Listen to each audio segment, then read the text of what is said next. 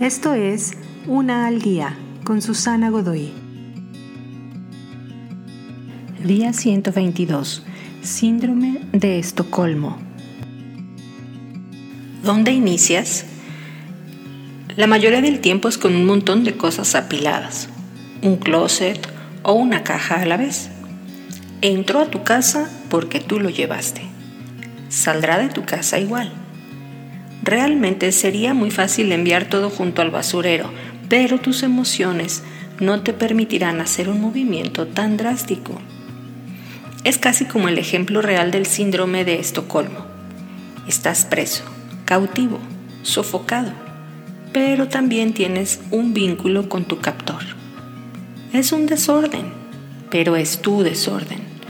Te sientes seguro con él.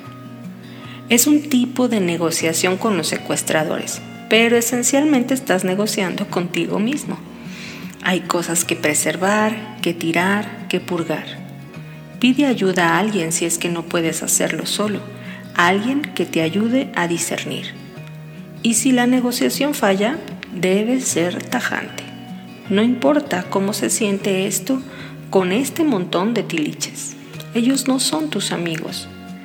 Esta purga, este proceso será doloroso, se sentirá casi imposible, pero debes hacerlo.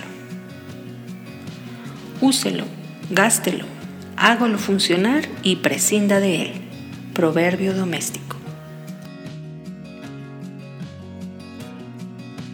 Te invito a seguirme en mis redes sociales Facebook, Instagram y YouTube. Busca las descripciones aquí abajo. También, si gustas apoyar este trabajo, encuentra el botón de donación vía PayPal que se encuentra en la descripción de este audio. Te espero.